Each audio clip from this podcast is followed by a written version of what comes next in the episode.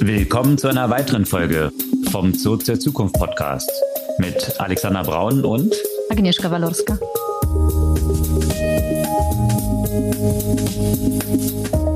Was gab's Neues letzte Woche? Zahlen, Zahlen, Zahlen. Genau, Big Tech, die große Big Tech Woche, vergangene Woche. Interessante Ergebnisse von Alphabet slash Google, Microsoft, Meta und auch Amazon. Ja, und wo wir bei Big Tech sind, da gibt's nicht nur Zahlen, sondern irgendwie jeder von denen hat gefühlt so mindestens ein Gerichtsverfahren am Hals. Genau, und zwar bezüglich Zahlungen, nämlich von Google an sämtliche anderen Tech-Unternehmen, damit Search die eingestellte Suchmaschine, also Default auf anderen Systemen ist, also Apple, aber auch natürlich Firefox. Ja, und wenn es um Gerichtsverfahren geht, da muss man ja auch vor allem diese Woche Elon Musk erwähnen, weil 27. Oktober vergangenen Jahres hat Elon nun Twitter übernommen und das ist jetzt gerade ein Jahr her. Und was ist da passiert und was soll noch passieren? Ja, definitiv Zeit für eine Zwischenbilanz, die interessant ausfällt. Self-Driving Cars, das war auch ein großes Thema vergangene Woche, wo wir gerade Elon hatten, der das ja auch schon seit 2016 verspricht. Da hat Cruise einen starken Rückschlag erlitten. In den USA ist ihnen jetzt die Lizenz ist ihnen die Lizenz entzogen worden. Im Gegensatz zu Moja in Deutschland von VW, die Self-Driving in München testen und jetzt auch weiter ausrollen wollen. Was Elon auch noch äh, versprochen hat, ist, äh, weil Twitter soll ja alles werden, da kann auch Dating nicht fehlen. Und da, auch da gab es eine interessante Zwischenbilanz, wenn man das so sagen kann. Einige Jahre gibt es ja schon Online-Dating und die Zahlen sind jetzt tatsächlich rückläufig. Ja, mit Dating hat ja auch noch ein weiteres Gerichtsverfahren, zumindest am Rande zu tun. Eine kleine Schlammschlacht, könnte man sagen, zwischen Sam Bankman-Fried und äh, seine Ex-Freundin. Sam Bankman-Fried hat jetzt tatsächlich auch vor Gericht ausgesagt. Ja, und dann gibt's natürlich im AI-Universum noch News, die äh, ein Tropic betreffen. Hier wird Google nochmal zwei Milliarden investieren und auch in anderen Bereichen AI natürlich auch noch, oder? Ja, genau. Also zwei, lustigerweise zwei Geschäftsmodelle, über die ich ja selbst nachgedacht habe. vor geraumer Zeit, die jetzt tatsächlich große Finanzierungsrunden, also das eine groß, das eine eher klein, angekündigt haben und eine interessante Entwicklung bei Leica. Und das hatte ja auch damit zu tun, womit wir uns auch immer wieder in dem Bereich KI beschäftigt haben. Wie stellt man sicher, dass äh, nicht manipulierte Inhalte entsprechend äh, gekennzeichnet werden? Ja, das ist die Übersicht der Themen diese Woche. Bevor wir einsteigen, kurz die Erinnerung. Ihr könnt uns einen großen Gefallen tun und mit der Verbreitung des Podcasts sehr helfen, wenn ihr ihn regelmäßig hört, einfach auf den Folgen-Button klicken und dann erhaltet ihr jeden Dienstag ganz früh am Morgen automatisch die neue Folge in euren Feed und füttert damit auch ein bisschen die Algorithmen, die natürlich alles treiben, was wir rund um uns so sehen. Ja, steigen wir in die Themen ein. Quartalszahlen. Vergangene Woche natürlich ein großes Big Tech Fest. Ja, sämtliche Big Techs haben eigentlich reported eingeleitet von Alphabet slash Google, die ja ziemlich enttäuscht haben, muss man sagen. Also einerseits waren die Ergebnisse gar nicht so schlecht. So kann man mal zusammenfassend sagen. Also das Positive bei Google war die ganze Geschichte rund um Search und Advertising. Und da sieht man, dass jetzt eine Stabilisierung und eine Bodenbildung dort stattgefunden hat. Das war natürlich Zuge der ja etwas schwierigen Wirtschaftsdaten in der letzten Zeit dass hier auch die Werbeausgaben nicht so rosig waren. Und jetzt konnte Google aber vermelden, dass hier wiederum Wachstum stattfindet, 11 Prozent. Also machen im Kerngeschäft 44 Milliarden Umsatz allein in diesem Quartal, was Search angeht. Also das war erstmal die gute News. Und ich finde es auch interessant, man sieht ja so verschiedene Aspekte, wie Google auch versucht, immer mehr Advertising dort reinzudrücken. Ich weiß nicht, ob dir es in letzter Zeit aufgefallen ist. Mir ist es in vergangenen Tagen tatsächlich aufgefallen beim Google Search, dass mir plötzlich gar keine Pages mehr angezeigt werden. Ist dir das aufgefallen? Ja, also und tatsächlich soll es ja auch noch erweitert werden. Das wird ja auch sowieso noch ein spannendes Thema hm, im Kontext von Werbung, wie das in den ganzen generativen Modelle und die darauf basierenden Chatbots halt mhm. reinfließt. Damit, da ging es ja auch gerade im Kontext von Google und BART und so weiter auch viel Diskussionen rund um das Thema. Ja, ich habe diese Diskussion bei Google, was Advertising in den Suchergebnissen angeht, nämlich über einen Screenshot zunächst mal so ein Twitter gesehen. Und da haben sich ähm, einige mokiert darüber, dass Google jetzt anscheinend auch Werbeanzeigen in die Mitte der Suchresultate einstreut. Also sonst hat man ja immer so schön top, also bevor dann die organischen Resultate anfangen. Diese hat man immer weniger sichtbar gemacht nach und nach, um mehr Click-Throughs zu bekommen. Also das sind halt so diese Tweaks, die man dann macht, um die Werbeumsätze ein bisschen nach oben zu schieben und am Ende der Seite. So und jetzt in diesem Screenshot war dann, Google führt jetzt auch mittendrin welche ein. Also dann kann man es eigentlich gar nicht mehr auseinanderhalten, weil das dann komplett gemischt ist mit den organischen Suchresultaten. Und als ich das dann eben replizieren wollte, habe ich festgestellt, na ja, ich weiß gar nicht, ob die mittendrin eingestreut sind, sondern man hat plötzlich Infinite Scroll, keine Pages und mehr. Und deswegen ist es natürlich irgendwo mittendrin, weil das unten dann halt nicht mehr unten ist, sondern mhm. zwischendrin wieder Werbeanzeigen und dann scrollt man weiter. Also die Seiten sind jetzt alles in eins zusammengemescht. Und das kann natürlich fleißig dabei helfen, die Werbeumsätze nach oben zu treiben. Und ja, das User Experience kann man sich die Frage stellen. Was geht ja immer mehr dann in dieses Originalmodell, was eigentlich ja von GoTo innoviert wurde, was Google abgekupfert hat, also bezahlt Anzeigen in oder überhaupt für alle Platzierungen in Suchmaschinen zu zahlen. Und eigentlich entwickelt sich Google immer stärker dorthin. Ja, da, da fragt man sich ja auch, wie das im Zweifel ja auch wieder reguliert wird, weil je nachdem, wo du dich befindest, musst du ja auch klar kennzeichnen, was Werbung ist und was eben nicht Werbung ist. Darauf, das Thema gab es ja schon bei Google vor irgendwie zehn Jahren, mehr als zehn Jahren, fünf, deutlich mehr als zehn Jahren, als die AdWords mhm. halt reinkam, weil die Anzeigen ja nicht distinktiv genug waren. Und da mussten sie diese Anzeigen eben entsprechend noch distinktiver gestalten, so dass es sofort ersichtlich sich um Anzeigen äh, handelt. Und da werden wir diese gleiche Diskussion wahrscheinlich jetzt auch wieder haben. Ja, sicher. Und der Wermutstropfen, der dann in Google-Ergebnissen als nächstes kam, war dann bezüglich des Cloud-Businesses. Und hier hat man dann gesehen, was Google natürlich im Werbebereich ziemlich einfach tweaken kann, also noch ein Ad mehr anzeigen, Infinite Scroll, lauter solche Sachen drumherum spielen, da hat ja Google ziemlich viel Spielraum, eigentlich die Umsätze nach oben zu treiben. Und das funktioniert im Cloud-Geschäft nicht so gut. Da haben sie halt sehr viel Competition. Und das hat sich jetzt auch gezeigt. Und das sieht tatsächlich so aus. Bisher war Google im Aufholwettbewerb gegen AWS. AWS natürlich der Platzhirsch in diesem Feld von Amazon. Und äh, die wachsen natürlich nicht mehr so schnell wie jetzt ein Google und ein Azure, also Microsoft, ja. Und jetzt musste aber Google auch eingestehen, dass sich das Wachstum maßgeblich verlangsamt hat im Cloud-Geschäft. Und Jetzt haben sie nur noch in Anführungsstrichen 22,5 Prozent Wachstum in diesem Bereich. In den letzten zwei Quartalen waren es 28 Prozent und damit waren sie mit 28 Prozent der schnellst wachsende Contender hatten dort immer Azure ausgestochen. Und jetzt ist es tatsächlich so, dass Microsoft hier die Nase vorhat, plötzlich mit Azure und schneller wächst als Google. Und das Resultat kam dann äh, mit der Bewertung an der Börse. Und zwar ist Google auf und zwar ist Google infolge dieser Ergebnisse oder Alphabet am nächsten Tag um über acht Prozent gefallen. Das sind mal eben 100 Milliarden bei der Bewertung, die eben ein Alphabet hat. Passen so ein paar deutsche DAX-Unternehmen rein, würde ich mal vermuten. Also von daher etwas durchwachsene Zahlen dort bei Alphabet und die Börse hat es dementsprechend etwas abgestraft.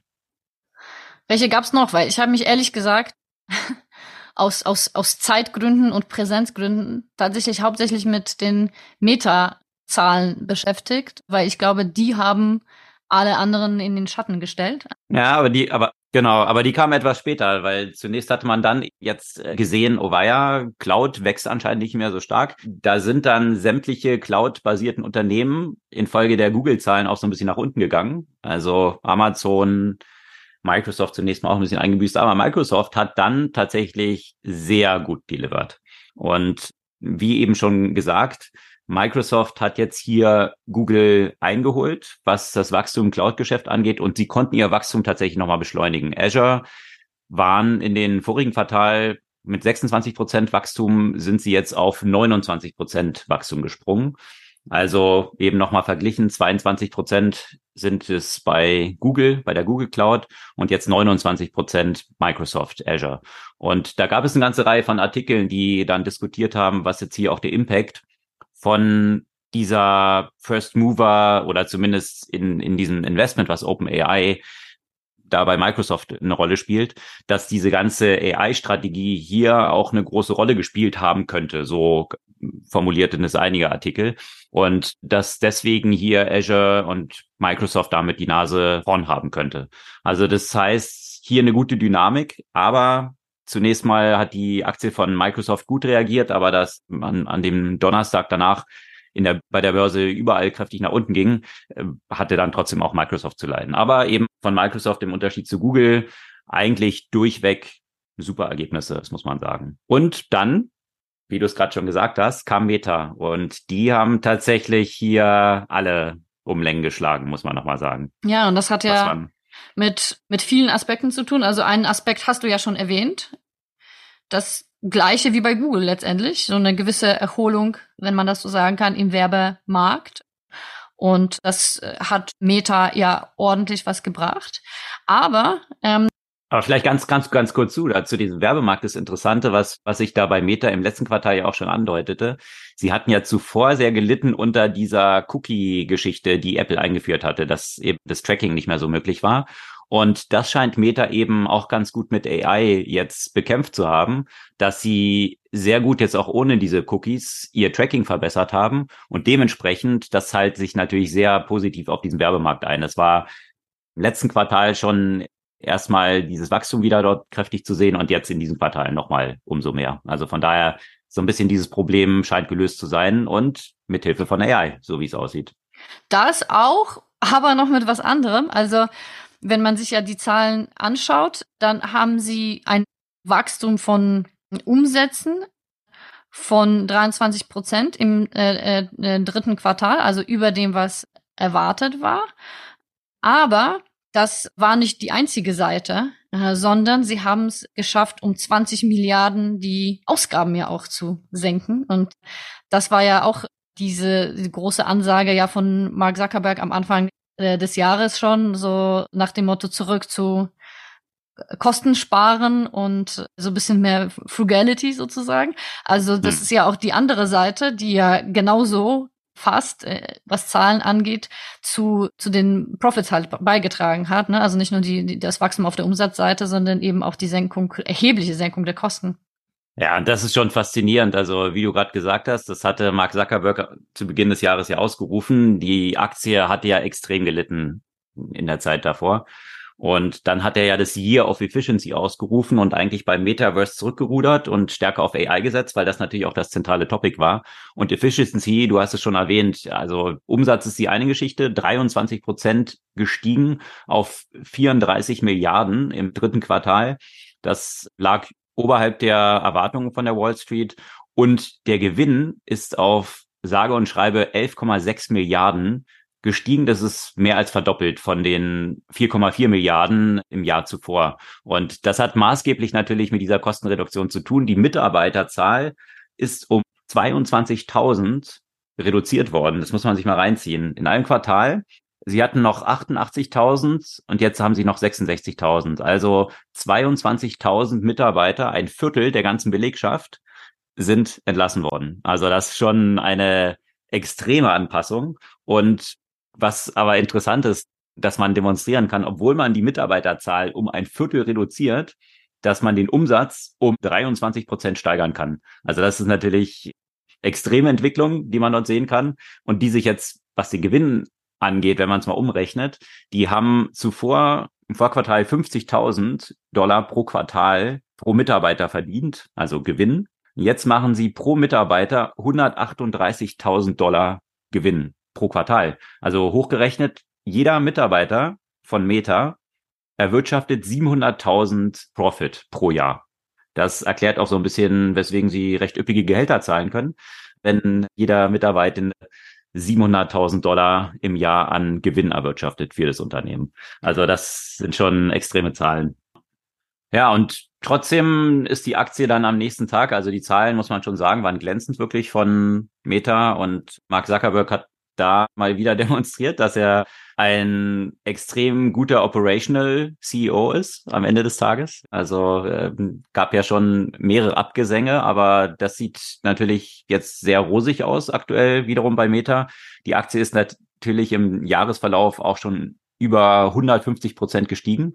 Also die einzige, das einzige Unternehmen, was im Jahresverlauf mehr gestiegen ist, ist Nvidia in Fortune 500.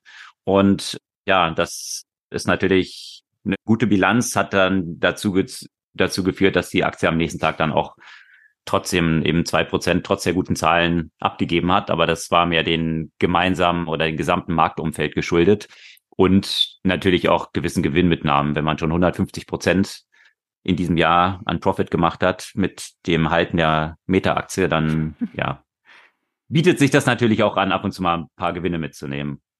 Und heiß erwartet waren dann zuletzt natürlich noch die Zahlen von Amazon.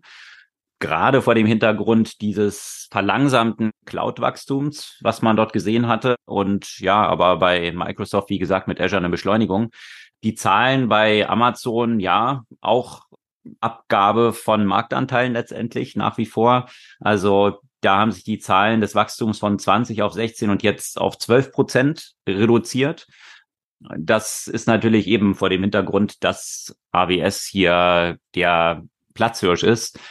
Ist es jetzt auch nicht weiter überraschend, dass dann irgendwann hier die Marktanteile sich auch wiederum ein bisschen anders verteilen und andere sich dort ihre, ihre Share versuchen zu nehmen. Aber das ist tatsächlich äh, trotz dieser Verlangsamung eine Beschleunigung der Profitmarge, die im AWS-Bereich von Amazon demonstriert werden konnte. Also 30 Prozent Profitmarge bei so hohen Umsätzen, das ist natürlich schon, und bei so hohem Wettbewerb vor allem, das ist natürlich immer noch ein, ein super Geschäft. Sieben Milliarden sind dadurch an Profit allein in diesem Quartal von AWS generiert worden. Aber das war nicht das einzige relativ positive von Amazon, sondern ein extremer Anstieg auch im Werbebereich. Und da ist tatsächlich jetzt Amazon der Platzhirsch geworden, was das Wachstum in Advertising angeht. Und zwar, wenn man es mal vergleicht mit Google, wie gesagt, Google Search um 11 Prozent gewachsen, Meta um 23 Prozent, was ja auch schon kräftig ist. Aber Amazon sage und schreibe um 26 Prozent Wachstum year over year, was das Werbegeschäft angeht. Also sprich eigentlich Retail Media, alles was auf Amazon so stattfindet und da wird es den meisten ähnlich wie wir es gerade bei Google so beschrieben haben, wahrscheinlich nicht überraschen, dass man, wenn man auch bei Amazon jetzt einen Search macht, eigentlich auch noch kaum Werbeanzeigen von natürlichen Resultaten auf Amazon unterscheiden kann. Natürlich steht dann immer noch Sponsored dabei, aber ich finde schon, das ganze Experience auf Amazon ist schon echt schlecht geworden. Also dort tatsächlich, wenn man bestimmte Artikel sucht, die dann auch noch zu finden, weil erstmal fünf irgendwelche anderen Artikel davor kommen und darunter kommt dann vielleicht der Artikel, den man gesucht hat und dann ist es aber noch ein Sponsored Post und das ist natürlich von der User Experience nicht mehr ganz so optimal, würde ich mal sagen. Also ähnliche Verwässerungen in mhm. dem Nutzer, in den Nutzererfahrungen wie gerade bei Google besprochen. Aber bringt natürlich viel Geld rein. Und sage und schreibe, verdient Amazon jetzt mehr Geld mit Werbung, als sie für Werbung ausgeben. Also sprich, damit ist es natürlich interessant, auch der Shift, den Amazon ja hinlegt, von den eigenen Verkäufen immer mehr zu diesen Merchants, weil alle Merchants, die sie auf die Plattform bekommen, natürlich auch wiederum potenzielle Werbekunden sind. Also das erklärt auch so ein bisschen das strategische Geschäft, dass Amazon immer stärker eigentlich das eigene Angebot im E-Commerce reduziert immer mehr auf diese Merchants setzt, weil sie dann mit diesen Merchants natürlich mehr verdienen können. Fulfillment kommt ja auch noch dann oben drauf, Werbung, die sie schalten müssen auf diese Plattform und so weiter. Also dann ist es natürlich ein ganz cooles Flywheel, wenn du weniger Geld für die Werbung ausgibst, als du mit denen einnimmst, die du über die Werbung reinholst. Was ja, also ich würde auch sagen, echt schon, echt schon ein geniales Geschäftsmodell, ne? Weil de facto, ich meine, der Merchant macht die ganze doofe Arbeit sozusagen, muss das Produkt äh, herstellen und so weiter. Und ansonsten, ja, Amazon bringt, würde in, an Amazons Stelle auch nicht unbedingt eigene Produkte produzieren müssen, weil dann wollen, weil dann hast du den Hessel mit der Produktion und hier hast du de facto einen Produzenten, der das meiste an Geld ja bei dir hinterlässt. Fürs Fulfillment, fürs, für, für Werbung, für alles, ne? Also du bist ja auch noch dann Face to Customer am Ende. Also, weil jeder weiß, dass jeder bestellt halt bei Amazon, ne? Du denkst dir nicht, wer da im Hintergrund äh, die Produkte halt ausliefert. Also, das ist echt schon eine Macht. Und jetzt noch mal kurz zu der Dimension von diesem Werbemarkt bei Amazon zu kommen. Also das eine ist ja das Wachstum, ja, dass es sich so krass beschleunigt nochmal auf 26 Prozent. Aber jetzt mal in totalen Zahlen ausgedrückt, ist der gesamte deutsche Werbemarkt, das hat Pip von Doppelgänger mal ganz gut hochgerechnet, der gesamte deutsche Werbemarkt ist jetzt in etwa so groß wie Amazons Werbegeschäft. Also sprich, sämtliche Werbung, die man in Deutschland, Fernsehen, Zeitung, alles 48 Milliarden, das ist auf Jahresbasis jetzt das, was Amazon schon erreicht. Das zeigt so ein bisschen die Dimension aus, die das Werbegeschäft dort hat und ist natürlich extrem profitabel, wie wir es gerade gesagt haben. Wenn du die ganzen, die ganzen Hässler hinterher nicht dran hast mit Fulfillment und all diesen, oder sogar an den Fulfillment ja auch noch verdienst, ähm, ja, das ist natürlich ein attraktives Geschäft. Amazon hat aber auch Leute entlassen, 27.000, also noch mehr entlassen als Meta. Aber natürlich hat Amazon auch eine wesentlich größere Basis von Mitarbeitenden. Also von daher grundsätzlich super Zahlen bei Amazon, muss man sagen. Wachstumsbeschleunigung und ja, dementsprechend hat es die Börse auch erstmal positiv aufgenommen. Aber ja, der gesamte Trend vergangene Woche war jetzt nicht so positiv für den Aktienmarkt. Von daher ging es dann auch nach unten. Ja, aber bei Zahlen gibt es auch andere Perspektiven und zwar Zahlungen. Und da, wir hatten ja von Google schon gesprochen. Da läuft ja noch dieses Antitrust-Verfahren und heute, an dem Tag, an dem wir es aufnehmen, also Montag, ist auch Sundar Pichai, also der CEO von Google oder Alphabet, dort vorgeladen und muss aussagen. Vergangene Woche hat der Vice President für Search Business von Google aussagen müssen und hat tatsächlich jetzt auch Aussagen zu der Zahl gemacht, die sie jedes Jahr an andere Unternehmen zahlen, also maßgeblich natürlich Apple, um dort voreingestellte Suchmaschine zu sein, auf den Safari-Browsern, auf den iOS-Devices und Mac. Und da gab es ja immer schon Diskussionen. Wir hatten ja auch schon mal die Zahl dort in den Raum geworfen, wahrscheinlich so um die 20 Milliarden, die Apple dort jedes Jahr von Google bekommt, um voreingestellt zu sein. Und Google wollte natürlich mit diesen Zahlen nie rausrücken. Jetzt mussten sie eine Aussage machen und tatsächlich, es sind 26,3 Milliarden Dollar, die Google 2021 in diesen Traffic Deals gezahlt hat, um voreingestellte Suchmaschine zu sein. Und das könnte natürlich jetzt ja eine Speerspitze dieser ganzen Monopoldiskussion sein, ob das eigentlich gerechtfertigt ist, ob das ein ein Vertrag ist, den Google dort geschlossen hat, im, in freien Stücken sozusagen oder ob das äh, verhindern soll, dass Google Wettbewerb im Search-Bereich bekommt. Und das wäre dann natürlich etwas anderes. Ansonsten, klar, können Unternehmen Verträge eingehen, wie sie Lust haben. Aber wenn das natürlich jetzt darauf abzielt, eigentlich den Markt zu manipulieren oder zu verhindern, dass Wettbewerb entsteht, dann ist es natürlich eine andere Geschichte. Und das wäre dann natürlich interessant, wenn dieser Deal oder diese Deals gekippt würden wäre natürlich auch die Konsequenz. Einmal Apple würde 20 Milliarden weniger Profit haben, ja, eins, eins zu eins. Das ist ja einfach nur, sind ja keine Kosten für Apple mit verbunden. Aber auch solche Unternehmen wie Mozilla wären dann hops, weil letztendlich die finanzieren sich ja darüber, dass sie in Firefox dann wiederum auch Google voreingestellt haben und das wäre dann auch noch so, so Second-Order-Effects, falls solche Deals dann gekippt würden. Ja, es ist, hat, hat Apple eigentlich schon Zahlenbescheid äh, gegeben? Weil ich habe mich auch gefragt, welchen Anteil das an der, äh, der Apple PL hat. Ja, die Apple-Zahlen kommen noch.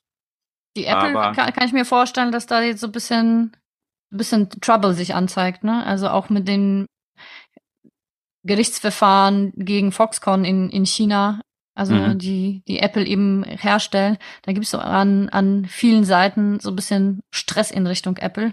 Und wenn hier so paar Milliarden einfach wegfallen, die man einfach so nochmal in die, einfach so mal einstecken kann, dann wird's nicht so schön. Mhm. Ja, bin ich auch gespannt.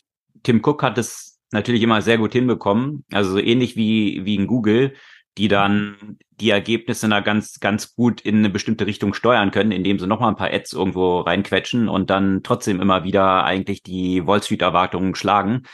So hat es Tim Cook eigentlich auch immer ganz gut hinbekommen, eigentlich immer over zu delivern. mit irgendwelchen Tricks und dort wieder was gemacht und hier und da.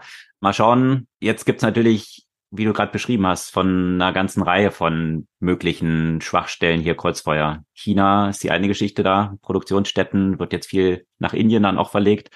Aber auch in China natürlich die Fragen, die auch diskutiert wurden, dürfen jetzt irgendwie Mitarbeiter von Regierungsbehörden überhaupt noch Apple iPhones kaufen? Da hatte man ja erstmal gesagt, nein, dann hat China zurückgerudert, nein, nein, das stimmt gar nicht, gibt gar kein Verbot.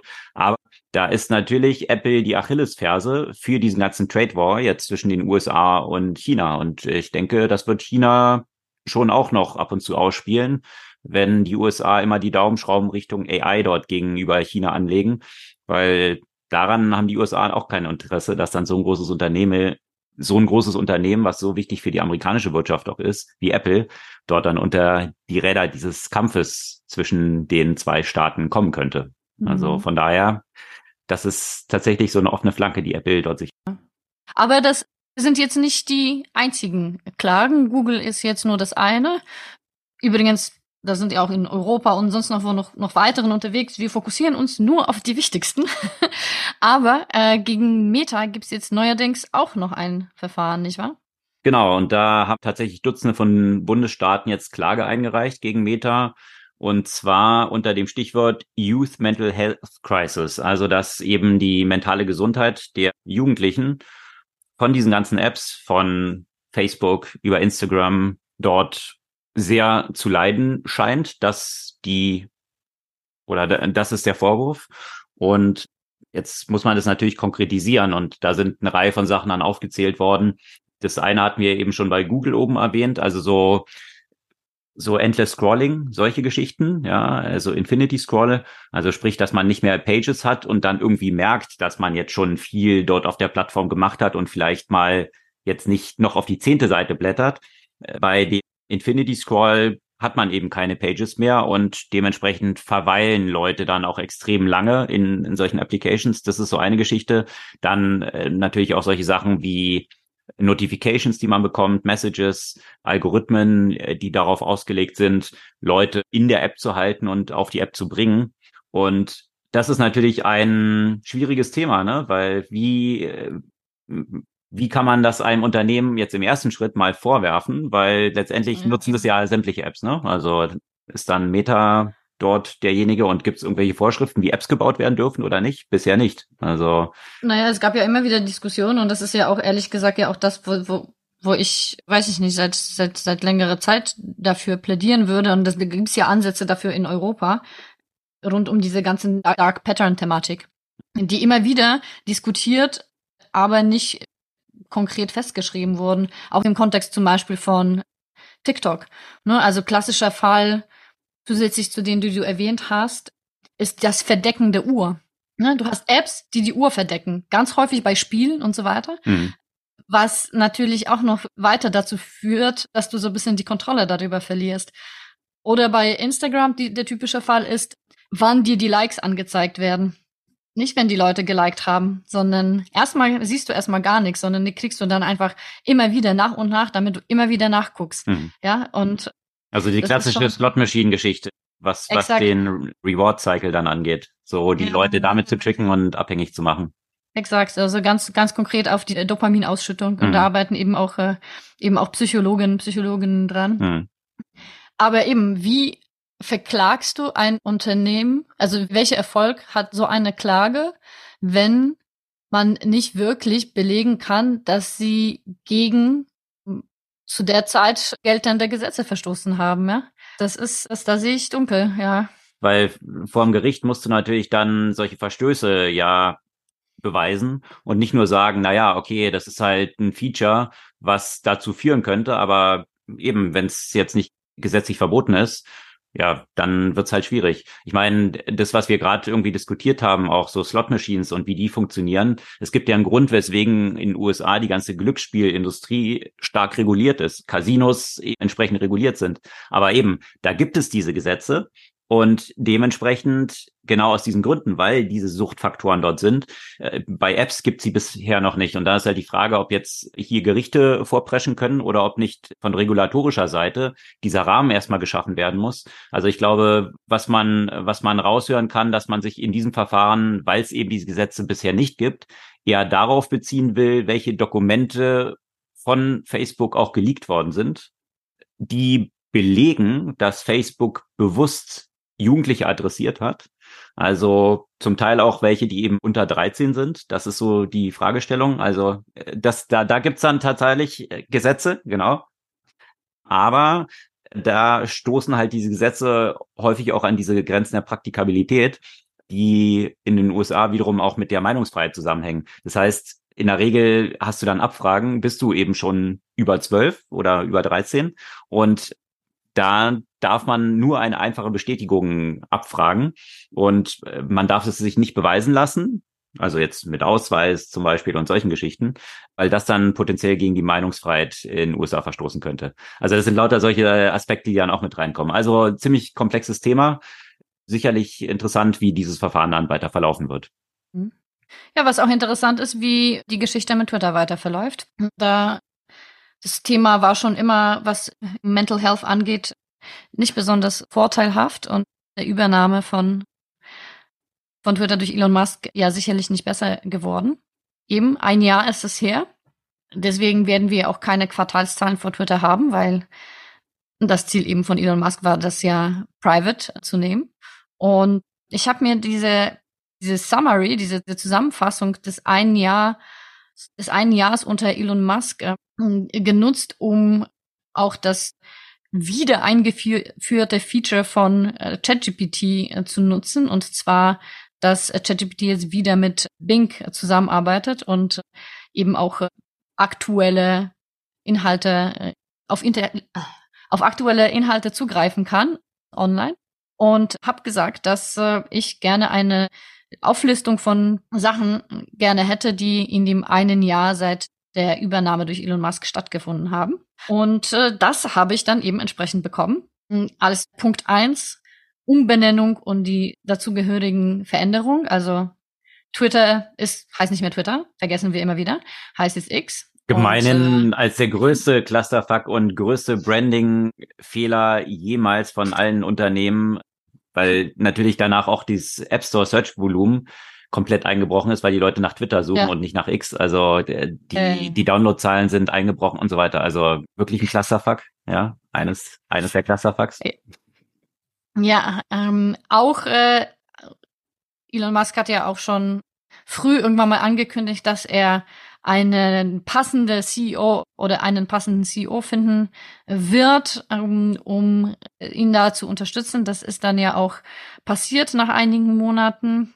Also so Linda Jaccarino, die allerdings muss man sagen, bisher wenig unabhängig in Erscheinung getreten ist. Und, und wenn in äh, Erscheinung, dann eher als ein Trainwreck, muss man echt mal sagen, jetzt bei den Auftritten, die sie hatte, ja wo ich auch eine interessante Diskussion gehört habe, ob das vielleicht auch von Elon Musk von langer Hand so geplant ist, um den Kurs oder die Bewertung von Twitter nach unten zu bringen, um dann die 13 Milliarden, die er sich von den Banken geliehen hat, günstiger zurückkaufen zu können, wenn die Banken natürlich diese, äh, diese das Geld, was sie ihm geliehen haben, zur geringeren Bewertung dann irgendwann verkaufen müssen, dass er die dann günstig zurückkauft und damit sich von hm. einzelnen Milliarden dort erleichtert. So, das ist so ein eins um die Ecke gedacht. Interessantes Konzept. Und du meinst, dass er damit so ein bisschen das, was er zu viel für Twitter ausgegeben hat, sich wieder zurückholt? Äh, naja, weiß ich nicht, ob das so richtig hinhaut. Idee-Schach. Als zweiten Punkt, dazu kommen wir auch noch gleich, aber hat ChatGPT eben alles in einem Ansatz äh, gesehen. Also äh, Musk hat ja schon relativ äh, früh angekündigt, dass Twitter eine Alles-App werden soll, so nach dem WeChat-Vorbild äh, quasi, mit Social Media, Messaging, Finanzdienstleistungen, Videocalls kamen auch jetzt. Davon hat man bisher noch nicht so wahnsinnig viel gesehen, aber jetzt gerade in der vergangenen Woche kamen wieder zwei Ankündigungen zu diesem Thema, also eben gerade in Richtung Bank, das soll ja in den nächsten 24 Monaten stattfinden, und Calls. Ja, die habe ich tatsächlich auch schon angezeigt gesehen. Also die sind ja schon aktiviert, wurde mir, als ich Ah, die X-App öffnete, dann unten angezeigt, ob ich jetzt irgendwie Videocalls darüber auch starten möchte. Hatte ich jetzt nicht so. Aber dafür musst du jetzt zahlen, ne? da musst Ich- du die Premium-Mitgliedschaft haben oder erstmal noch nicht? Das weiß ich nicht. Also da stand einfach nur, ich zahle ja nichts für Twitter, also weil ich äh, sicherlich nicht Ach. Elon Musk für diese Plattform noch Geld geben will. Aber äh, ich habe das auch abgelehnt, weil ich jetzt auch nicht Lust drauf hatte, tatsächlich Videocalls darüber. Also äh, soll ich mich dann von diesen ganzen Spam-Followerinnen dann auch noch anrufen lassen und umgekehrt?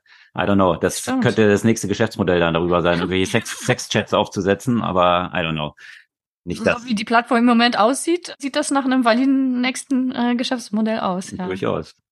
Dann, es wurde ja auch geändert, wie Sachen auf äh, X Twitter gezeigt werden. Haben wir auch vor nicht so langer Zeit äh, diskutiert, dass die Überschriften quasi nicht mehr angezeigt werden, sondern nur das Bild und ja, Also bei der Verlinkung zu Presseartikeln, also so, dass man eigentlich gar nicht mehr weiß, was sich dahinter genau. verbirgt. Und das, damit wurde argumentiert, dass es dann ästhetischer sei. äh, Was letztendlich aber eher darauf angelegt ist, eben die böse Presse, die Elon Musk ja eh hasst, zu torpedieren und zu sagen, die Artikel sollten doch direkt auf der Plattform Mhm. publiziert werden und nicht auf so kleinen Seiten wie der New York Times zum Beispiel, dem man jetzt nicht zusätzlichen Traffic generieren möchte. Dann gab es immer wieder Diskussionen rund um die finanzielle Performance. äh, Und zwar hat Elon Musk ja sehr früh gesagt, dass Twitter sich ja der Rentabilität eigentlich nähern würde. Ja, das ist auch faszinierend. Das, das hat auch Jacarino nochmal betont. Also, wenn man sich aber tatsächlich die Zahlen anschaut, die man über verschiedene Analysetools dort beziehen kann, ist es halt ziemlich klar, dass 16 Prozent der Nutzer der Plattform in diesem Jahr verloren gegangen sind und über 50 Prozent der Werbekunden ebenfalls verloren gegangen sind. Also wie genau dort die Profitabilität erreicht werden soll und das, was ja auch versprochen wurde, die ganzen Werbekunden sind wieder alle an Bord, was man nicht wirklich belegen kann, eher das Gegenteil, dass sie noch nicht an Bord sind. Also da frage ich mich auch, wie viel dieser Versprechungen tatsächlich wahrheitsgetreu sind. Das ist ja immer mit so einem Grain of Salt zu nehmen bei Elon Musk Aussagen. Ja. Also ich glaube, einen ganzen Salzstreuer eher. Ein, ein Bergwerk, ein Salzbergwerk. Also Werbung äh, hat explizit mir ChatGPT auch noch mit ausgegeben. Und da habe ich mich auch gefragt, ne, bei dem ganzen Aufschwung rund um Werbung, dass Google und Co. zugute gekommen ist, wie viel, wie stark ist da Twitter positiv beeinflusst davon geworden? Ähm, weiß man natürlich nicht. Also ich würde mal sagen, so ja, ich würde sagen, je- jeder Werbetreibende wäre gerade vor dem Hintergrund, was man jetzt auch rund um Hamas und Israel Mhm. beobachten konnte und äh, was das für ein Clusterfuck wiederum von Newsverbreitung auf, auf X war. Ja. Also da wäre, glaube ich, jeder mit dem Klammerbeutel gepudert, in diesem Umfeld als Werbekunde auftauchen zu wollen. Also das, ja, bin ich skeptisch und so auch die allgemeine Lesart von Werbefachpublikationen, die da Twitter nicht mehr als oder X nicht mehr als ein attraktives Umfeld betrachten. Ja, der hat ja auch selbst war mal bekannt gegeben, ne, dass die Werbeumsätze dieses Jahr um 60 Prozent gesunken seien. Aber wie gesagt, Mhm. das ist leider alles schwer, schwer überprüfbar. Verbreitung von Falschinformationen, was du eben auch schon angesprochen hast. Ähm, das ganze Team, das ja auch dafür zuständig war, äh, ist ja unter anderem als, als allererstes gefeuert worden. Das heißt, äh, alles, was in Richtung eben Sicherheit, Überprüfung ist äh, deutlich nach unten gegangen. Dazu eben das erklärte Ziel, das soll eine Plattform sein für Free Speech. Und die Politik mit den blauen Häkchen haben ja auch noch ordentlich eigentlich dazu beigetragen, dass sich Desinformation super schön äh, breit verbreiten kann. Und genau, der letzte Punkt noch, äh, die ganzen rechtlichen Herausforderungen, die es immer wieder gibt, zum Beispiel eben mit äh, der Securities and Exchange Commission, die Elon Musk Ma- Marktmanipulation äh, vorwirft. Ja, also das ist so, glaube ich, so das Bild, bunte Bild von äh, Twitter in dem vergangenen Leicht durchwachsen, vorsichtig formuliert. Und der blaue Verified-Haken jetzt zum Trollhaken geworden ist eigentlich, wo man weitere Verbreitung bekommt äh, durch den Algorithmus, wenn man halt dafür zahlt und das natürlich von Trollen entsprechend fleißig Klar. genutzt wird. Also in der Regel jetzt die Leute, äh, also dass, dass sie es eigentlich umgedreht hat. Genau. Diejenigen, die früher verified waren, jetzt bewusst keinen Haken mehr haben und umgekehrt. Naja, also ein, wie gesagt, schwieriges Bild da für X und vor allem die Alternativen mit Threads, die von Meta gestartet wurden, die haben auch bekannt gegeben, dass sie jetzt über 100 Millionen aktive Nutzer haben. Also von daher, die auf dem Pfad sind mit starkem Wachstum im Gegensatz zu der Schrumpfkur, die bei X auch äh, hinsichtlich der User stattfindet. Mal schauen, ob dann früher oder später eine weitere App aus dem Meta-Universum dann hier bitte obsolet machen wird. Elon Musk, wie du es gesagt hast, versucht ja, das zur Super-App auszubauen, mit diesem Versprechen, Banken komplett abzulösen. Also sein erklärtes Ziel ist eben nicht nur Payments über diese Plattform zu ermöglichen, sondern überhaupt den Bedarf an Banken. Und damit knüpft er an seine Ursprungspläne, die bis 2000 zurückreichen, wo er X damals gegründet hat, was dann so in PayPal zu PayPal wurde. Und da sind ja seine Pläne eigentlich schon damals gewesen, dass er Banken ersetzen möchte. Also von daher, jetzt hat er ein bisschen mehr Geld, um diese Pläne weiter zu verfolgen. Mal gucken, ob das erfolgreicher wird. Also ich kann mir nicht vorstellen, also von mir zu urteilen, äh, dass ich jetzt Elon Musk unbedingt meine Zahlungsinformationen geben möchte über diese Plattform, to be honest. Also sowas hat ja auch sehr mit Trust zu tun und mhm. ich glaube, das lässt sich schon einheitlich sagen, dass Trust oder das Vertrauen in diese Plattform über das letzte Jahr schon dramatisch gelitten hat. Und ich glaube, das findet jetzt nicht nur in unserer linksversifften Vogue-Bubble statt, diese Wahrnehmung. Na, weiß ich nicht. Es gibt ja immer wieder Leute, die der Meinung sind, wir als linksversiffte Woke-Bubble haben es alles einfach nicht verstanden. Und also es gibt immer noch ja, recht, sehr, sehr viele klar. Fans und vielleicht will er, also ich meine, wenn er das zu so einer Community für eine bestimmte Klientelpolitik machen möchte, kann ich mir vorstellen, dass, also da sind ja auch die Konkurrenten, ehrlich gesagt, so ein bisschen geschwächt, so alles in dem stark rechten Bereich, die Communities, die haben sich nicht so durchgesetzt.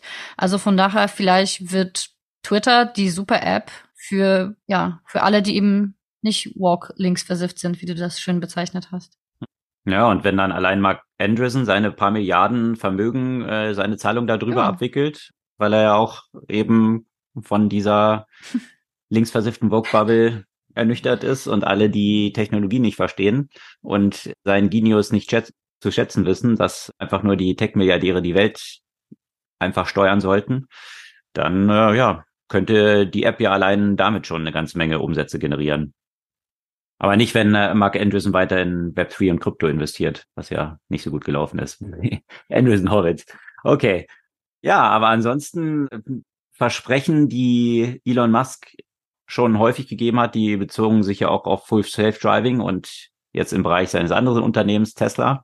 Und da gab es News diesmal nicht von Tesla, sondern von einem Wettbewerber in diesem Umfeld, Cruise. Cruise war ja eines der zwei Unternehmen, die in San Francisco ihre Zulassung hatten, jetzt vollautonom Taxis zu betreiben. Waymo ist das andere Unternehmen, Waymo wiederum äh, eine Tochter von Google oder von Alphabet vielmehr. Und da gab es jetzt wirklich katastrophale News für Cruise und zwar ist ihnen die Lizenz entzogen worden. Und in Warum? Konsequenz, ja, da hat es verschiedene Zwischenfälle gegeben. Also ziemlich, also kurz, kurz nach der Lizenzvergabe oder der Zulassung hat es ersten Schritt mal einen Unfall gegeben. Da ist ein Waymo-Auto in ein Feuerwehrfahrzeug gefahren. Okay, Unfälle können passieren. Dann, was für ziemlich viel Schlagzeilen gesorgt hat, da hatten wir auch von berichtet, sind äh, Waymo-Autos, sind, sind Cruise-Autos in der Mitte der Straße stehen geblieben und haben für Staus in San Francisco gesorgt. Und ja, wenn du eh schon ein Verkehrssystem hast, was überlastet ist, dann zusätzliche Staus. Das hat viele Bürgerinnen und Bürger in San Francisco auf die Barrikaden gebracht, ja.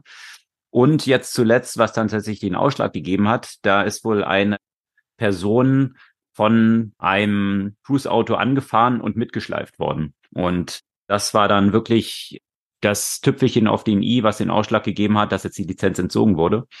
Das ist natürlich schlecht jetzt für die gesamte Self-Driving und autonome Taxi-Anstrengungen, die dort so stattfinden. Also in anderen Städten waren sie noch aktiv. Cruise hat jetzt, wie gesagt, als Reaktion auf diese Änderung dort in San Francisco auch komplett den Betrieb erstmal eingestellt von den Fahrzeugen.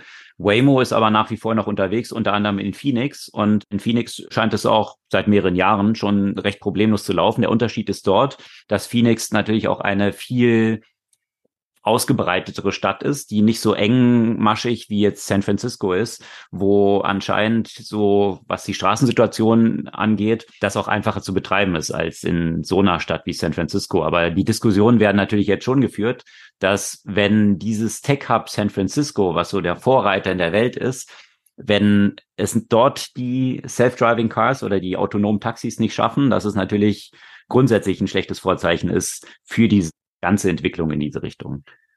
Aber da gab es auch interessanterweise News aus Deutschland und zwar von der VW-Tochter Moja. Und die betreibt ja solche Sammeltaxis, unter anderem in Hamburg und Hannover und führen jetzt auch Tests durch von autonomen Taxis in München. Und die scheinen wohl ganz positiv zu verlaufen, sodass sie jetzt Pläne bekannt gegeben haben, dass sie das bald in Hamburg einführen wollen. Also auch mit autonomen Fahrzeugen dann dort unterwegs zu sein. Und was ich auch ganz interessant fand, dass sie überhaupt diese Plattform, die sie entwickelt haben für den Betrieb dieser Fahrzeuge, auch anderen Unternehmen zur Verfügung stellen wollen. Also so, dass ich dann selbst meine Taxiflotte damit betreiben kann. Also von daher durchaus dort Entwicklungen, die ich jetzt nicht so in Deutschland unbedingt erwartet hätte vor dem ganzen Hin und Her rund um diese Autonomie und Mobilität. Natürlich haben wir von Daimler berichtet, die Eben. schon Level 3 haben mhm. und aber das gerade was die Regulierungsenge, würde ich mal sagen, in Deutschland mhm. angeht, dass dann hier autonome Fahrzeuge in absehbarer Zeit auf der Straße sein würden, das finde ich jetzt eher überraschend. Ja, aber vielleicht doch nicht. Vielleicht hat es ja auch diese, diese Regulierung dazu geführt, dass die Hersteller gezwungen waren, auch bessere Produkte herzustellen, mit denen sie an die Straßen gehen, statt zu damit zu experimentieren und für großes Ärgernis zu sorgen. Ne? Könnte man sich ja auch überlegen, was das für, für Konsequenzen ja, da hatte, vielleicht. Aber um das halt zu betreiben, brauchst du auch extrem viele Trainingsdaten eigentlich. Ja. Du musst ja viele Meilen dann mit diesen Fahrzeugen machen. Und da hatte natürlich Google mit so einem Waymo oder auch Tesla eigentlich, eigentlich. die ganzen Trainingsdaten ja schon extrem Vorsprung. Und ja, also deswegen gerade jetzt aus dem Hause VW, die ja große Probleme mit ihrer ganzen Software haben dann. Cariat will ein Drittel der Mitarbeiter entlassen jetzt. Von den 6000 Angestellten 2000 sollen jetzt gehen. Also da gibt's ja schon extreme Schwierigkeiten, auch die Umstellung Richtung Software-DNA eines Unternehmens. Na, hoffentlich wird da bei der, bei dem selbstfahrenden Fahren nicht so geschummelt wie bei den Dieselmotoren. Ja, Sonst ist es auch in Deutschland schnell vorbei mit dem selbstfahrenden Taxis.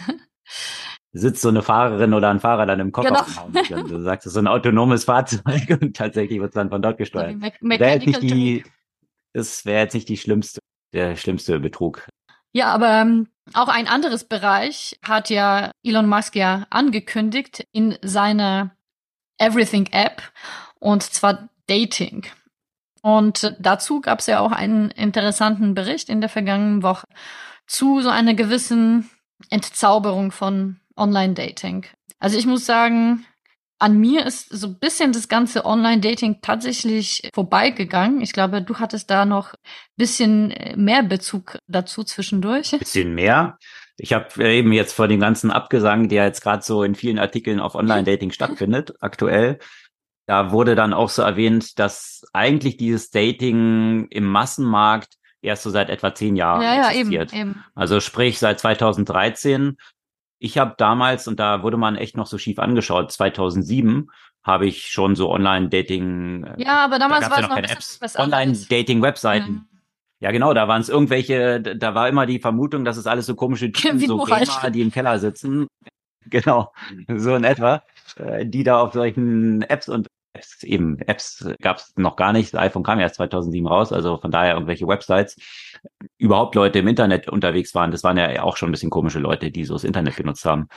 Das fiel damit dann noch zusammen, ja.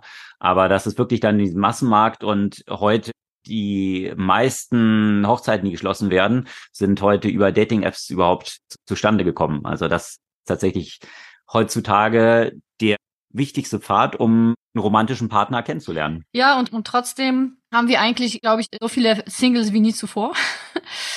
und auch so mhm. hohe Trennungsraten wie nie zuvor. Und ja, also ich habe ja eigentlich nur noch so Okay Cupid äh, kennengelernt, weil ich eben mhm. meinen Mann vor mehr als zehn Jahren kennengelernt habe und dann sind die ganzen Tinders und so weiter nur im Sinne eines eine Experimente oder eine Marktrecherche quasi. Feldversuch. Feldversuche, genau, an mich rangetragen worden. Aber was in diesem Artikel berichtet wird und sehr konkrete Zahlen werden halt noch nicht gegeben. Also es heißt jetzt bei Tinder sind es äh, ein fünfprozentiger Rückgang von Nutzerzahlen, aber auch bei Bumble und anderen soll es, äh, was Wachstum angeht, äh, nachlassen und mehr als 90 Prozent der Generation Z sei frustriert mit diesen, mit diesen Plattformen. Und das lässt sich so hauptsächlich auf so vier Aspekte vielleicht zusammenführen. Also einerseits das Thema falsche Profile und Täuschung. Auch ein, hm. natürlich ein Dauerthema. Wahrscheinlich vor allem, wenn du ein, wenn du ein Mann bist, wirst du ja häufig mit, sagen wir mal, gewerblichen Profilen konfrontiert, aber auch äh, in die andere Richtung gab es ja auch schon also So wie bei Twitter quasi. genau, überall halt. Geht es ja auch sehr stark um, um zum Beispiel Betrug.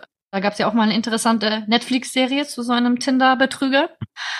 Tinder-Swindler. Tinder-Swindler, genau. Dem Tinder-Swindler. Tinder genau.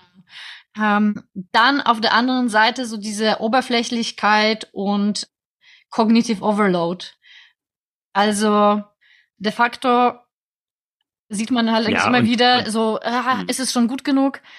Quasi, du, du triffst jemanden und am nächsten Morgen bist du schon wieder halt am Swipen, um zu gucken, alles noch, noch was, was Besseres dran. Weswegen es mhm. für die Leute, glaube ich, schwer ist, sich auf jemanden halt einzulassen. Plus eben diese Oberflächlichkeit auf Basis von einem Profilbild und relativ sparsame Informationen, da so eine Entscheidung äh, zu treffen. Dann natürlich auch. Mhm. Deswegen, deswegen hat sich aber, glaube ich, das auch ein bisschen in der letzten Zeit ja verändert. Also was, was aktuell habe ich gelesen, die populärste App oder am schnellsten wachsende ist Hinge. ja Hinge ja, geworden. Genau. Und die steuern ja mehr darauf ab, also deren erklärtes Ziel ist, to get you off the app. Mhm. Also wirklich dann auch andauernde Beziehungen darüber zu generieren und dass wohl die ganzen KPIs darauf optimiert sind. Also kann man jetzt natürlich sagen, klar, werden sie, wird jetzt wahrscheinlich jeder erzählen. Mhm. Aber ich habe da recht plausible Erklärungen zu gefunden, sowohl von dem CEO, da gibt's einen sehr interessanten Podcast, packen wir gerne in die Show Notes, lohnt sich echt mhm. zu hören, wo er die ganze Geschichte von Hinge eigentlich so berichtet bei How I Built This und auch von der Beziehungsexpertin, die bei Hinge dort arbeitet, also eine Behavioral Economist oder Behavioral Psychologist, die Beziehungsberatung macht. Und der Podcast hört sich durchaus auch zu hören, mhm. was auch dann die Kriterien sind, die für eine erfolgreiche romantische Beziehung wichtig sind. Und da sind halt viele Sachen, die in diesen traditionellen Dating-Apps reflektiert mhm. sind. In dem, was du gesagt hast, dieser sehr oberflächliche, einfach nur mit Bildern swipen und, und die ganze Zeit dieses, ah, gibt's nicht doch noch was ja. Besseres? Was, wenn da tausende von Profilen draußen mhm. sind, die Wahrscheinlichkeit natürlich hoch ist, dass die alle potenziell available sind, dass unter den Tausenden eine Person ist, die besser ist als die aktuelle, ist wahrscheinlich, je höher die Anzahl mhm. ist, umso größer, ja. Und deswegen natürlich auch diese Restlessness und ja, dieses Konsumverhalten eigentlich dann von Relationships, die von diesen Apps dann auch gefördert mhm. werden. Ja. Also, dass das zu viel Frustration führt, sehr psychologisch ziemlich einfach zu erklären. Ja. Ja, und auch eben dieses psychologische, die psychologische Auswertung von einem gewissen Mangel von Selbstwertgefühl, äh, weil du ja immer die ganze Zeit denkst, ich bin ständig in irgendwelche Competition mit anderen mhm. Leuten.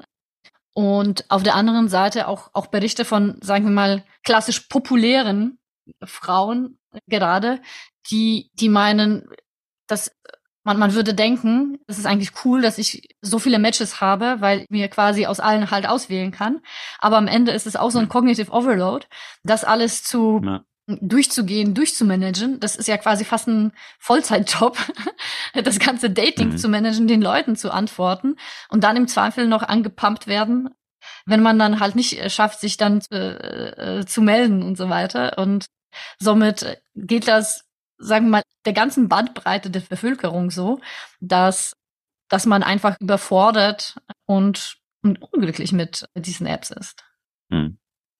Ja, mal schauen, ob hier Hinge andere Zufriedenheitsraten dann generieren kann. Bisher scheinen sie da auf ganz guten Wege zu sein, zumindest. Also, dass die zumindest am Wachsen sind. Aber ja, da gibt, gab es, wie gesagt, vergangene Woche eine ganze Reihe von Artikeln, die sich mit dieser Dating-Apokalypse so befasst haben. Die packen wir natürlich auch alle in die Show Notes. Ja, apropos Apokalypse, äh, die auch ein bisschen was mit Dating zu tun hat.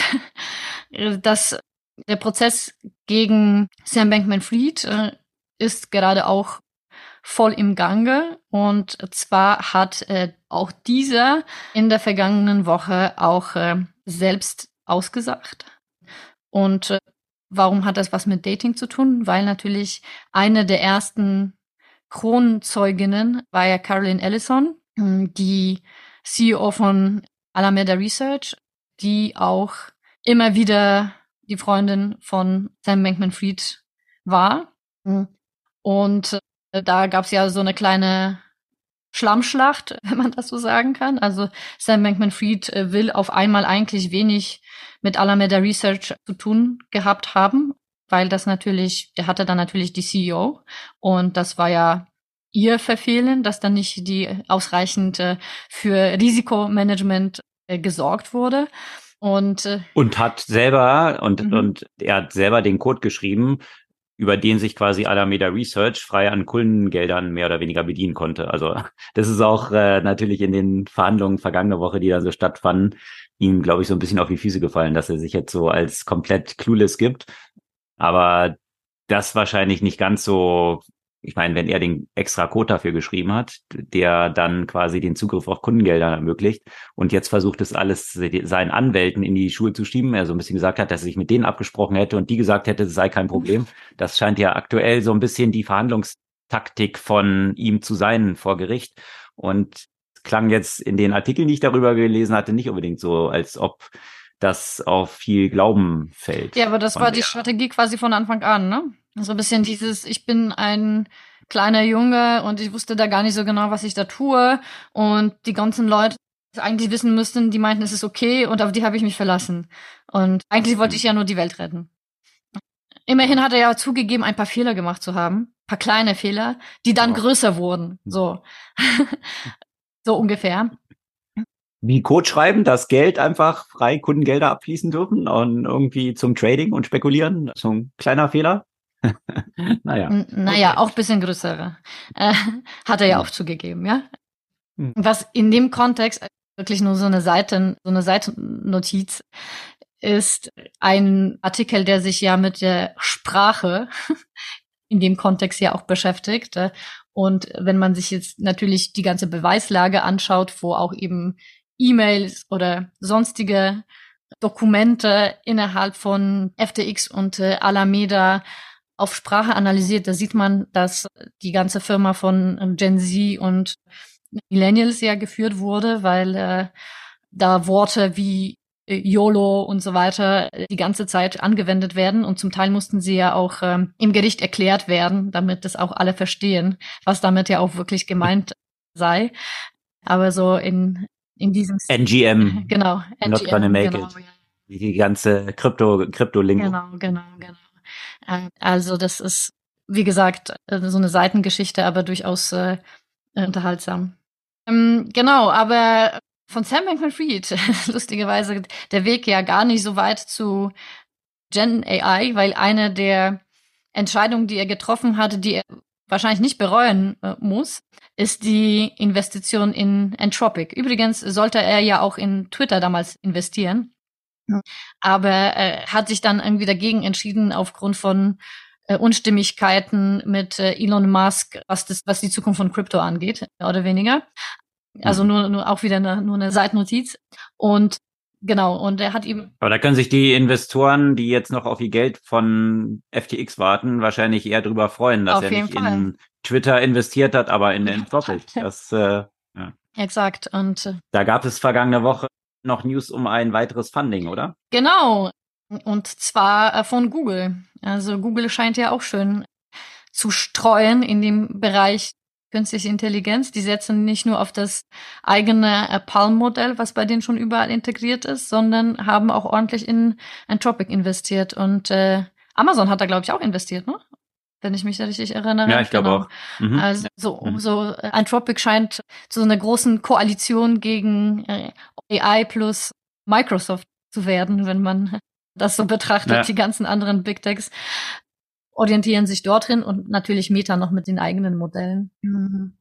Ja, bei Google finde ich es vor allem und mit Alphabet natürlich interessant, wie vielseitig diese Investments auch sind. Also sowohl in DeepMind, mhm. was ja von denen gekauft wurde, die ja absoluten Vorreiter waren im ganzen AI-Bereich, und natürlich auch die eigenen Modelle, die innerhalb von Google entwickelt wurden. Also das ganze Transformer Architecture ist ja von Google entwickelt worden, worauf jetzt all diese sprunghafte Entwicklung basiert da ist Google natürlich schon eigentlich der federführende Player so gewesen, mhm. haben die von der Kommerzialisierung oder die Produkte dann auf den Markt zu bringen, sich da ein bisschen von OpenAI den Wind aus den Segeln nehmen lassen. Aber jetzt hier, wie du gesagt hast, nochmal ein Investment in Entropic, zwei Milliarden wohl, 500 Millionen upfront und dann nochmal zusätzlich anderthalb Milliarden, die über die Zeit verteilt investiert werden.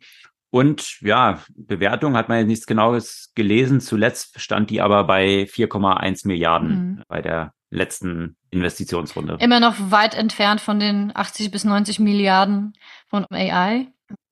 Aber wie gesagt, also ich arbeite immer wieder gerne mit Anthropic und was immer wieder feststellen kann, also hat gewisse Unzulänglichkeiten, aber die Halluzinationsquote, klar, ich habe es jetzt noch nicht gemessen ist es alles eher anecdotal evidence, war zumindest bei mir deutlich geringer als bei, bei OpenAI.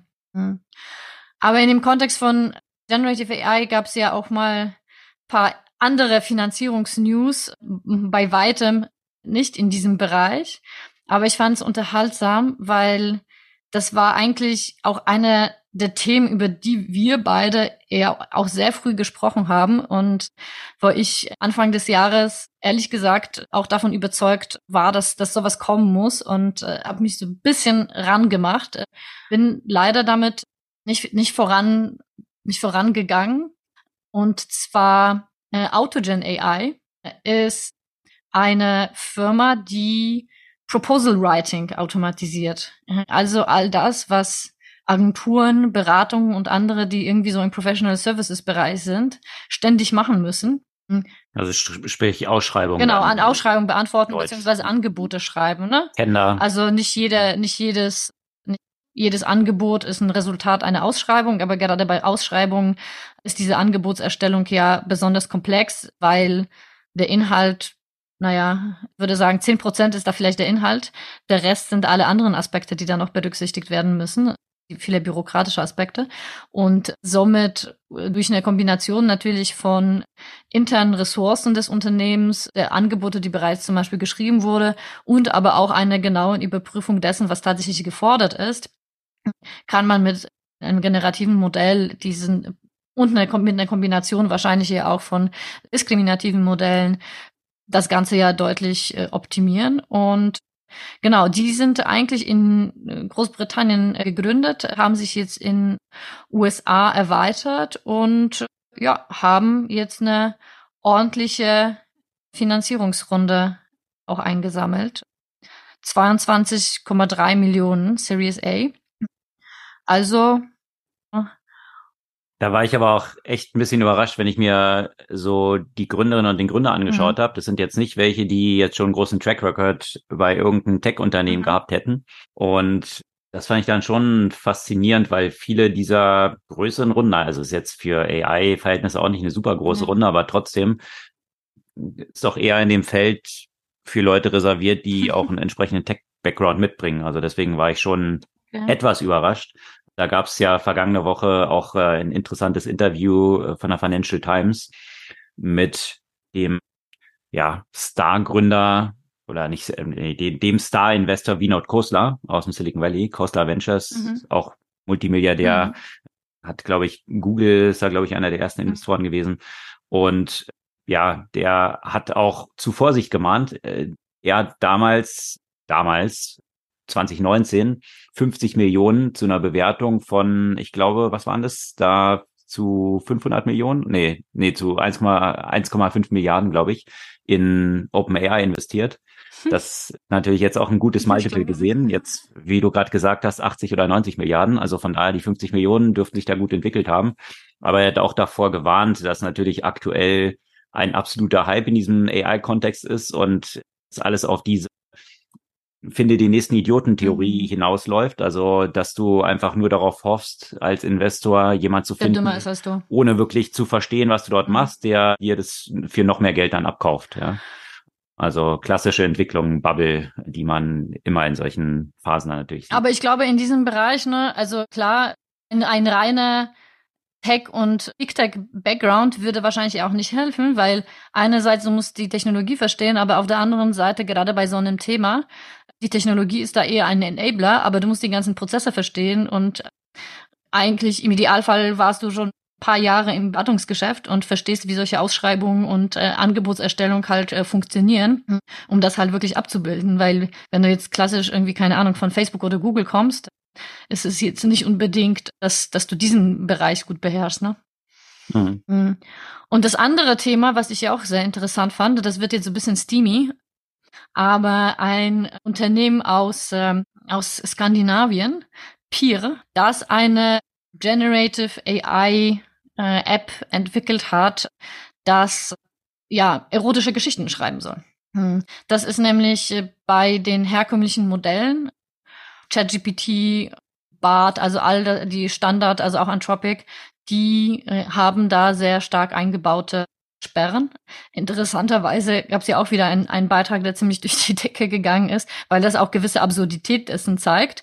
Ähm, das war der, glaube ich, von Google, der, der, der Gen Generative Image äh, Creator, der einfach kein Bild von einer Frau einfach generieren wollte. Also du hast zwei Anfragen gestellt, generate realistic image of a man und dann hat er einfach einen ganz normalen Mann, also Porträtfoto und so weiter.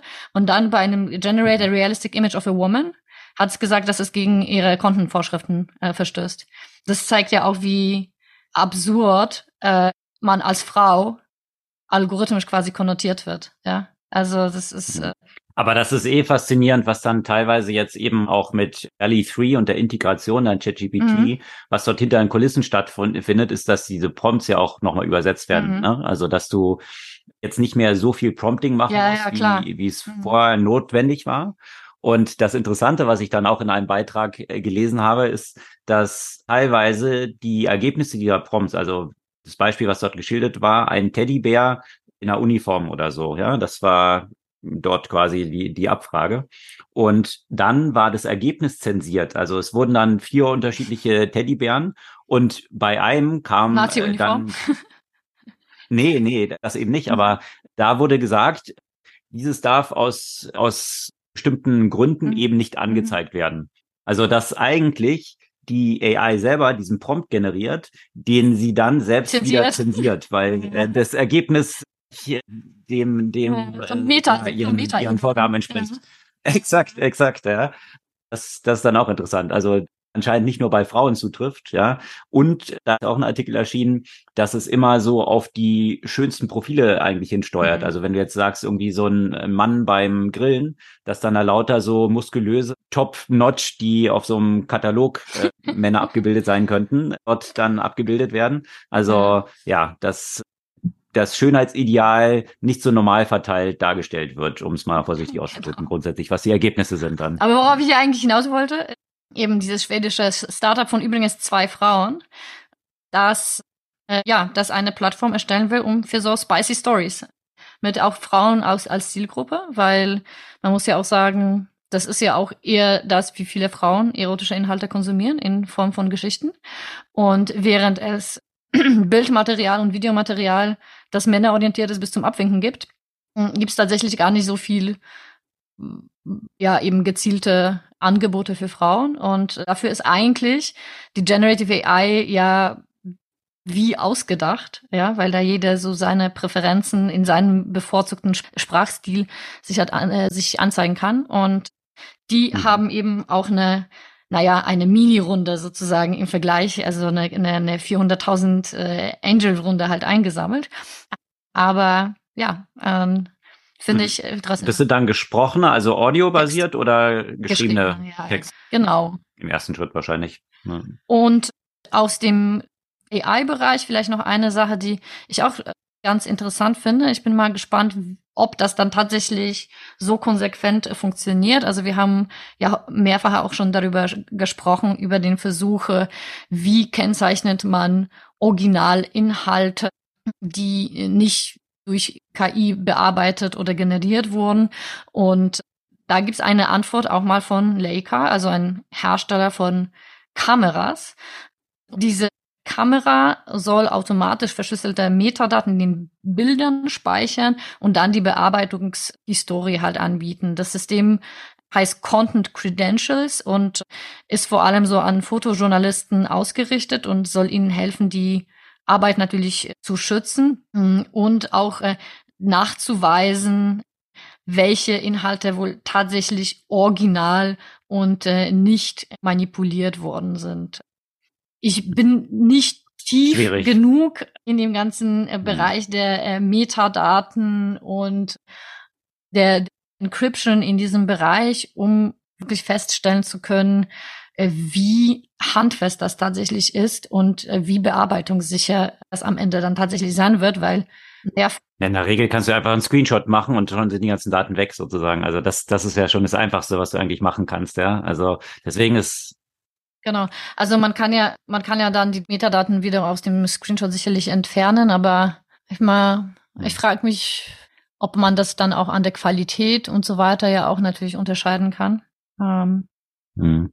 Na, ich finde ich finde es halt ein bisschen schwierig bei der Geschichte, weil ich mich frage, welches Problem das löst und welches tatsächlich das größere Problem ist.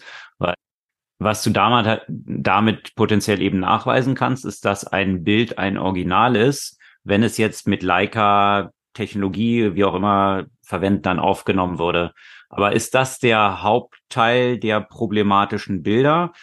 Oder ist das Hauptproblem, das Hauptproblem ist ja doch wahrscheinlich eher, dass du ein Bild siehst und nicht weiß, ob das Original ist. Also ein Original als Original dann nachzuweisen, ist wahrscheinlich das geringere Problem als Bilder, die sonst so auftauchen, wo es halt keine zugehörigen Daten gibt und, und die ganzen Leute jetzt dazu bewegen, dass sie dann dieses Format dann verwenden oder dann, wie gesagt, mit Screenshot wiederum einfach Bilder erstellt werden können, wo das wiederum nicht drin ist. Da gibt's natürlich dann auch so Bestrebungen, dass bestimmte Pixel dann eingestreut werden, wiederum das Bild, was wiederum dann auch Bilder, und das ist der nächste Schritt dann auch zur Verunreinigung von AI-Training verwenden soll. Da können wir auch noch mal ein paar Artikel äh, zu posten. Das war auch noch eine ganz interessante Story, wo ja damit verhindert werden soll, dass äh, deine Bilder dann verwendet werden oder die Modelle dann eigentlich zu sehr merkwürdigen Resultaten führen, schon bei einer recht geringen Anzahl von solchen verwendeten Bildern. Aber ja, sicherlich ein großes Thema, was diese ganzen Fake-Geschichten und die Nachweisbarkeit der Originalität von solchen Bildern dann auch mit sich führt. Also ich, ich denke, das ist vielleicht für die Journalisten, no, das ist ja vor allem auf, auf professionelle Fotografen und so weiter ausge, ausgelegt. Die Kamera kostet ja auch irgendwie 9000 Dollar, ja, um dann nochmal Nachweis, gerade vielleicht in so einem politischen Kontext und so weiter, wie denn tatsächlich äh, die Situation war oder was da tatsächlich fotografiert wurde.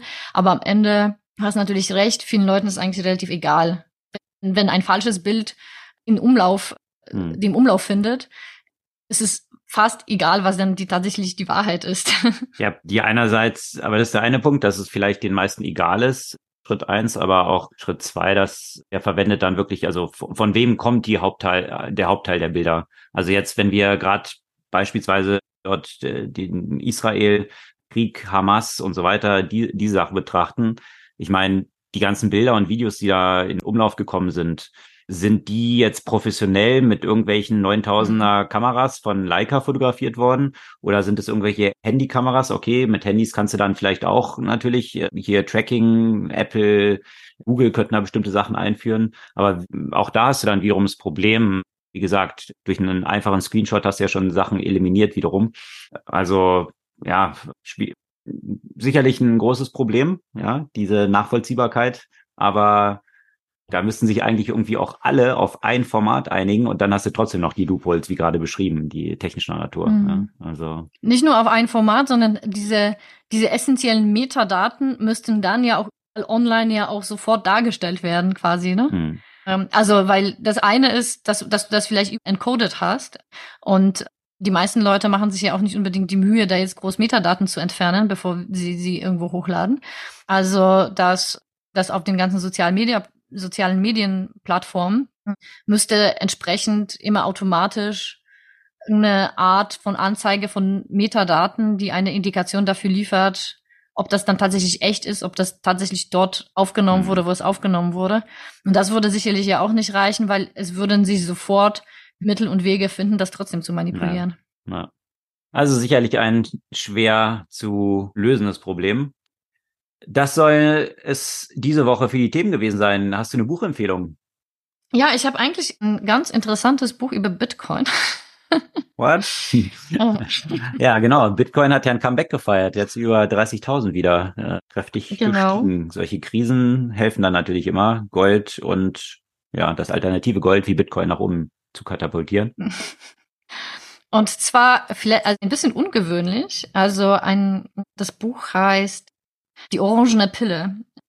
Warum Bitcoin weit mehr als nur ein neues Geld ist. Und das Interessante ist daran, wer dieses Buch geschrieben hat. Und das ist ja kein Technologe, kein ursprünglicher Crypto-Maniac, mhm. äh, sondern äh, Ioma Mangold, der ist eigentlich Journalist und Liter Literaturkritiker und hat eigentlich mit dem ganzen Technologiekram gar nichts zu tun und hat irgendwann mal das Thema Bitcoin für sich äh, entdeckt. Und ich finde, er schreibt ein sehr unterhaltsames, nahbares und gut verständliches Buch darüber. Okay, also eigentlich jemand, der im ersten Impuls kritisch daran gegangen ist oder oder wie wie wie muss man wie muss man ihn beschreiben? Ja, absolut kritisch, skeptisch, kritisch, skeptisch, ahnungslos, mhm. wie er sich da glaube ich auch selbst äh, äh, bezeichnen würde und ist da nach und nach eingetaucht und hat dann Interesse und einen ja und einen gewissen Glauben, also ihm entsprechend Bitcoin nicht in nicht in nicht unbedingt mhm. in Krypto und das ist ja auch einer der Unterschiede, die er da darstellt und ja, ich glaube, das ist einfach sehr, auch, auch sehr zugänglich für viele Leute, die jetzt nicht so aus der Krypto-Szene oder auch Technologieszene kommen, weil er natürlich einen ganz anderen Bezug zu diesem Thema hat und das entsprechend auch ganz anders erklärt. Okay. Und hast du da irgendwas Neues auch gelernt oder war es mehr einfach mal so eine Perspektive, dass du gemerkt hast, okay, so kann man es auch irgendwie einer breiteren Bevölkerungsschicht irgendwie zugänglich machen, die jetzt nicht so tech-versiert ist? Mhm, also Genau, also das war jetzt nicht unbedingt, dass ich da jetzt so unfassbar Neues gelernt hatte. Das war natürlich ein schön nochmal die, die ganze Perspektive auf das Thema zu bekommen, auch so ein bisschen von der, von der Entwicklung, von der Historie, von, von den Wechselwirkungen, zum Beispiel mit anderen Kryptos und auch so ein bisschen zu dieser Spaltung in der äh, Krypto-Community, wo, wo es viel dann, also ja, also es hat sich ja so ein bisschen in die Bitcoin-Leute und den Rest so ein bisschen aufgespaltet und so weiter. Also einfach einfach wie gesagt eher eine, eine, eine andere Perspektive, als dass ich jetzt da so unfassbar viel Neues gelernt hatte. Aber das trifft jetzt nicht unbedingt auf jemanden zu, der sich vielleicht noch bei dem Thema, mit dem Thema gar nicht beschäftigt hat. Äh, da wird er sicherlich äh, eine Menge neue, eine Neues lernen. Okay, also insofern auf jeden Fall eine Leseempfehlung. Die orange Pille, warum Bitcoin weit mehr ist als nur neues Geld. Das soll es für diese Woche gewesen sein. Sämtliche Artikel, über die wir gesprochen haben, verlinken wir wie gehabt in den Shownotes unseres Podcasts, den ihr über unsere Website zurück zur Zukunft.de immer erreichen könnt. Wir freuen uns über euer Feedback, eure Kommentare und gerne auch paar Weiterempfehlungen, wenn euch der Podcast gefallen hat, ein, zwei Freundinnen und Freunden als Empfehlung weiterleiten und dann hören wir uns kommende Woche wieder.